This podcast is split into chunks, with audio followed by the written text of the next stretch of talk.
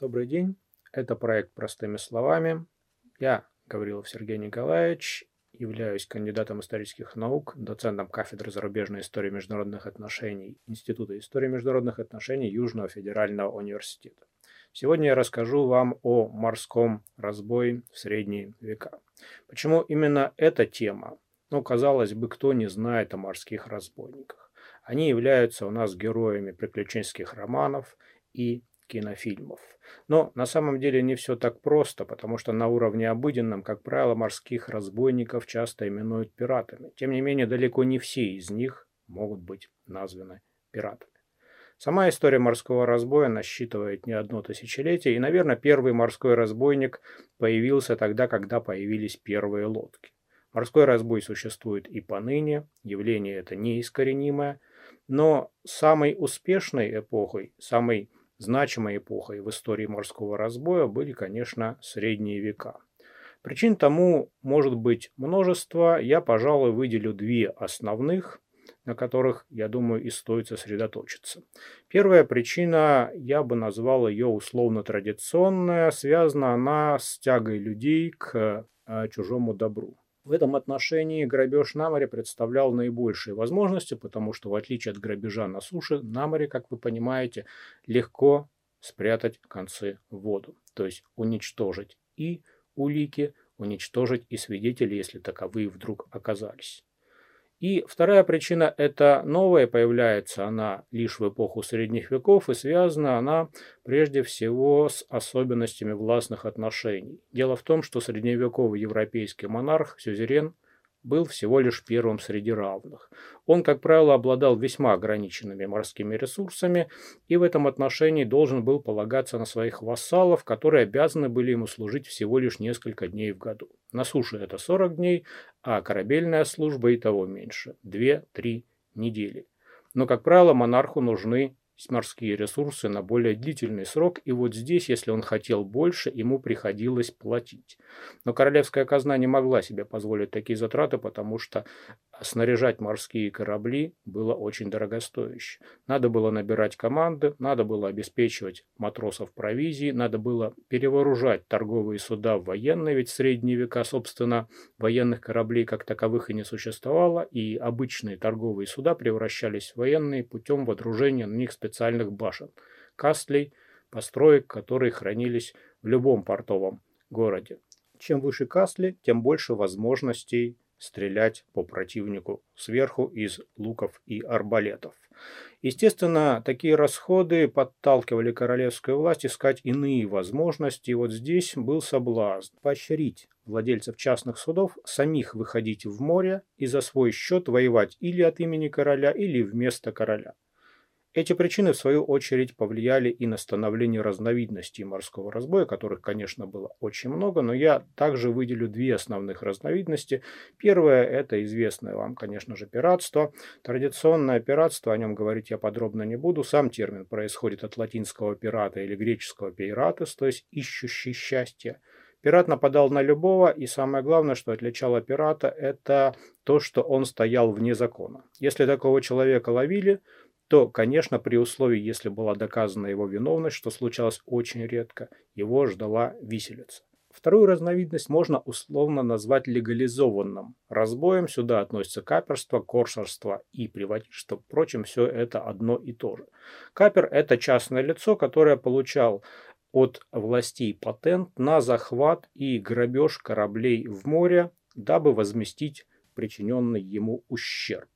За этот патент он обязан был выплачивать 15% от добычи в королевскую казну. Таким образом, это был вовсе и не разбой. В рамках системы того времени это, скажем так, узаконенная форма грабежа, то есть и наказание за такой разбой, конечно, было не виселица, безусловно.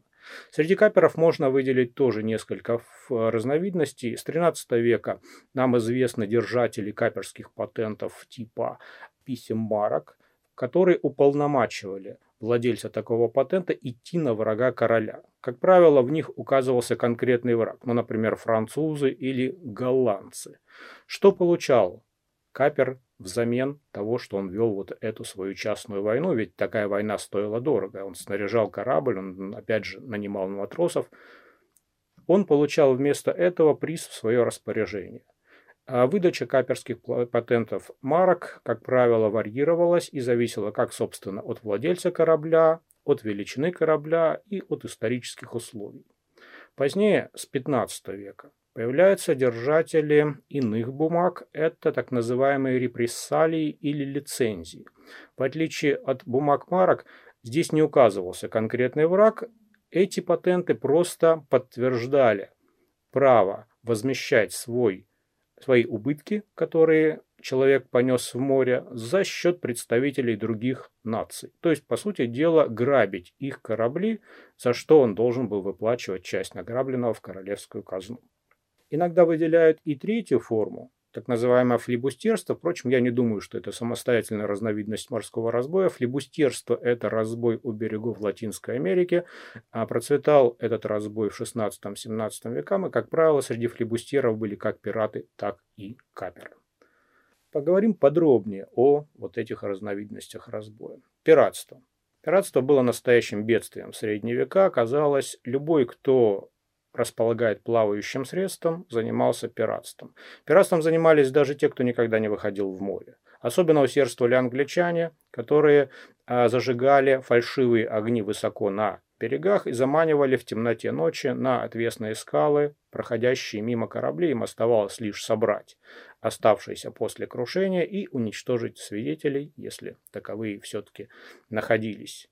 Средневековый морской разбой был настоящим бедствием. С ним безуспешно боролись европейские государи, принимали все новые и новые законы, но ничто не могло искоренить это явление. В раннее Средневековье основной очаг пиратства располагался на севере Европы. Суровые природные условия выталкивали жителей скандинавских островов в море, потому что занятие сельским хозяйством на бесплодных землях в суровых условиях было практически невозможно. Это породило э, норманов. Норманы люди, которые наводили ужас не только на путешественников, не только на торговцев, но даже и на тех, кто жил далеко от побережья. Ужас перед норманами был настолько силен, что он отражен даже в молитвах того времени. Английская молитва, например, начиналась со слов «Упаси нас, Господи, от ярости норманов». Они появлялись внезапно. На своих кораблях дракаров, носы и корма которых были украшены головами змей или драконов. По свидетельствам современника, они опустошили грешную землю Англии от одного побережья до другого, не пощадив никого, убивая и детей, и женщин, и скот. Пиратство норманов сходит на нет постепенно лишь к 15 веку, благодаря тому, что изменились условия в самой Скандинавии. К этому времени новый очаг возникает западнее. Это Ла-Манш и западное побережье Европы. И здесь пальму первенства держат англичане, французы и голландцы. В Англии пиратство становилось чуть ли не национальным занятием. Целые знатные рода занимались этим промыслом. Так, например, широко известен род Килигрю, а в составе которого даже женщины выходили в море грабить корабли. Широко известен случай с леди Мэри Килигрю, которая занималась пиратством еще со своим отцом, но удачно вышла замуж за губернатора маленького городка Фламет, получила в свое распоряжение большие ресурсы и смогла сколотить свою собственную команду, с которой она и нападала на корабли. Таким образом, она была одновременно и украшением светского общества, но местные жители прекрасно знали, чем занимается сама леди Килигрю. Впрочем, они, конечно, помалкивали. И лишь случай помог ее разоблачить. Как-то раз ее команда напала на испанский корабль, как и полагается. Убили всех, но просмотрели. Капитан корабля оказался лишь тяжело ранен. Когда пираты занялись своим делом, они не обратили внимания на то, что капитану удалось перевалиться за борт. Он вплавь добрался до острова и, как это и было заведено, обратился за помощью к местным властям. Представьте, каково было его удивление, когда в супруге губернатора он узнал ту самую предводительницу морских разбойников, которая напала на его корабль и перебила его команду. Ему хватило ума не показать то, что он ее узнал, но когда он оказался в Лондоне, он рассказал все при королевском дворе. Поскольку, поскольку в XVI веке все европейские государи пытались бороться а, с пиратством, английский король не спустил дело на тормозах, был громкий судебный процесс, губернатора приговорили к смертной казни, а леди Мэри смертную казнь в конечном итоге заменили пожизненным заключением. Но самое удивительное то, что примерно через 10 лет в этом регионе вновь пираты стали нападать на купеческие суда, и предводительствовала на сей раз ими уже леди Элизабет Келлигрю, то есть невестка леди Мэри. Пиратство было действительно неискоренимо, ведь первоначально, в отличие от преступлений на суше, преступления в открытом море вообще не рассматривались как уголовные. Более того, чтобы доказать виновность пирата, необходимо было представить свидетельство незаинтересованной стороны, но, как мы понимаем, в море найти незаинтересованную сторону фактически невозможно. Поэтому пираты чувствовали себя абсолютно безнаказанно. А со временем сложилась даже особая система сбыта награбленного. Так на острове Уайт действовал рынок Мидхолл, куда стекалось добро со всей Европы.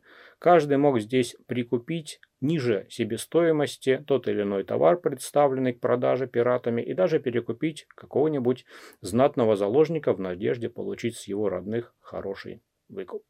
Пиратов контролировать было невозможно. В этом отношении каперов было проще взять под контроль и, собственно, каперство у нас возникает с XIII века. Первое известное, а, дошедшее до нас каперское свидетельство датируется 1243 годом, находится оно в британских архивах. Но а, примерно с XIV века каперство достигает наибольшего расцвета.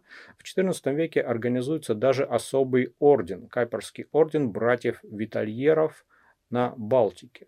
Корнями он уходит в датско-шведскую войну. В 1389 году датчане блокировали шведскую столицу Стокгольм с моря. Единственная возможность сохранить город – это подвоз продовольствия по морю. И в этих условиях шведский король обратился ко всем своим подданным, и не только своим подданным, ко всем, кто имеет хоть какие-либо суда, организовать поставку продовольствия в осажденный Стокгольм. Взамен он обещал выдавать всем каперские свидетельства. Нашлось очень много желающих, и после окончания датско-шведской войны, собственно, эти каперы никуда не делись. Они организовали особое сообщество так называемых братьев-витальеров. Собственно, название витальеры от виктуален, то есть продовольствие. Это сообщество отличалось очень жесткой дисциплиной. Их лозунг «Друзья Господа, враги всех остальных». Братья Витальеры действительно хозяйничали в Балтике в течение многих десятилетий, европейские государи не могли с ними ничего поделать. О богатстве Витальеров свидетельствует, например, количество найденных кладов только на одном маленьком острове Готланд. К сегодняшнему дню таких кладов найдено более 550. С XVI века очаг каперства, так же как и некогда очаг пиратства, переходит западнее, то есть это тот же самый Ла-Манш, это западное побережье Европы и Атлантика. Собственно, связано это с теми, что ситуация в Европе изменилась. В 1494 году был заключен Тордессельясский мирный договор, по которому весь мир был разделен между Испанией и Португалией. Каждый год в Испании и Португалии тяжелогруженные галеоны привозили тонны золота, серебра, драгоценных камней, пряностей. Вообще надо понимать, что 16 век в истории Европы это особое время. Это время бесконечных конфликтов, религиозных войн, время становления идентичности и время очень большой агрессии. Это одновременно и время жажды наживы. Голландцы, англичане, французы, все, казалось, занялись и пиратством, и каперством. Каперством было заниматься гораздо проще и безопаснее, потому что ты таким образом все-таки не считался преступником. Более того, в некоторых странах каперство стало использоваться как орудие государственной политики, особенно у англичан. Англичане выдавали каперские свидетельства всем желающим, в том числе и бывшим пиратам. Конечно, у такой практики была и другая сторона. Очень часто каперы грабили не того, кого им указывали в их патентах, а всех подряд. Ну, наверное, трудно ожидать от человека, который вложился в дорогостоящую экспедицию, организовал команду, вышел в открытое море, но не встретил того, кого он искал, например, ни шотландца, ни француза, вернуться в порт без добычи. Ведь ему надо было еще и платить команде. В результате он на обратном пути мог напасть на любого. Суд Адмиралтейства в Лондоне в это время был завален просто жалобами от представителей иных наций, и королевская власть вынуждена была реагировать, дабы не поссориться с теми, кто ей дружественен, она вынуждена была часто из своего кармана компенсировать убытки вот этих самых ограбленных людей. Особое покровительство каперам оказывала английская королева Елизавета Тюдор, правившая во второй половине XVI века.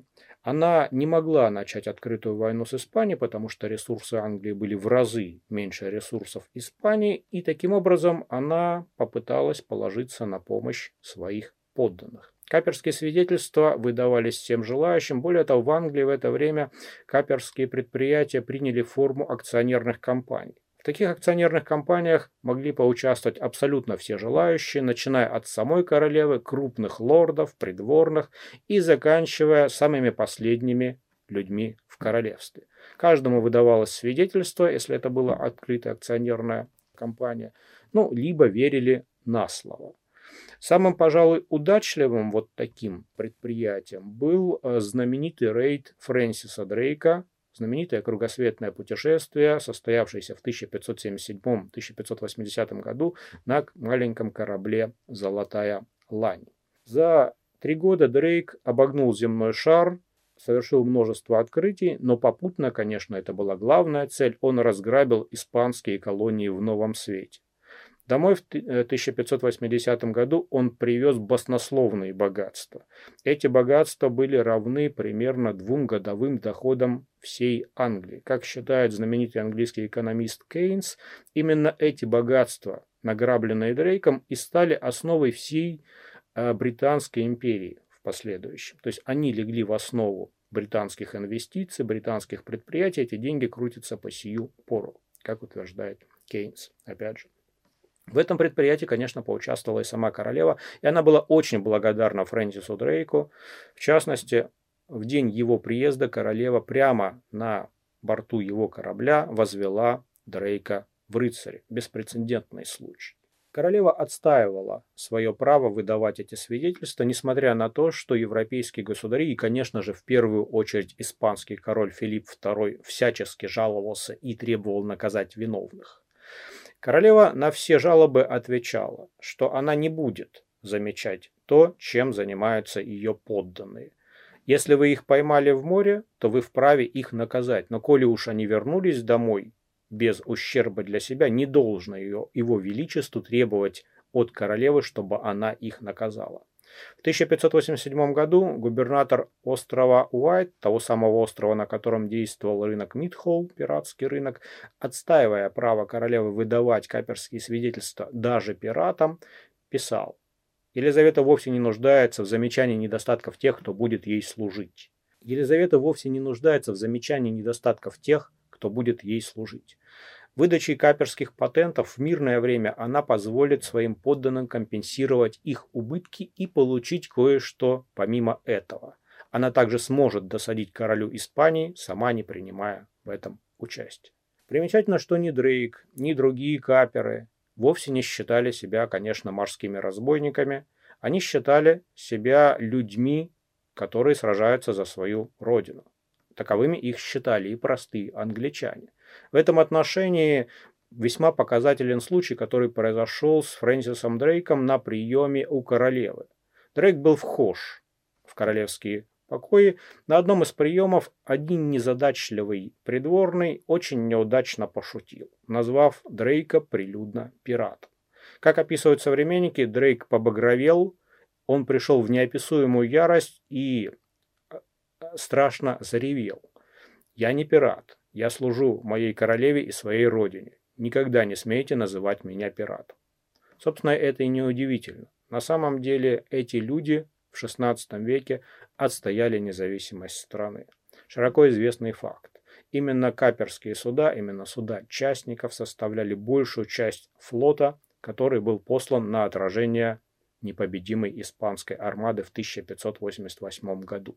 Собственно, морской разбой, конечно же, никуда не делся. Он существует и поныне. Вы знаете регионы, где распространено пиратство. Это Аденский залив, это Юго-Восточная Азия. Мы сейчас не встретим, наверное, в современном мире организованных, легализованных форм морского разбоя, но пиратство сохраняется и поныне. На этом, я думаю, все. Спасибо за внимание.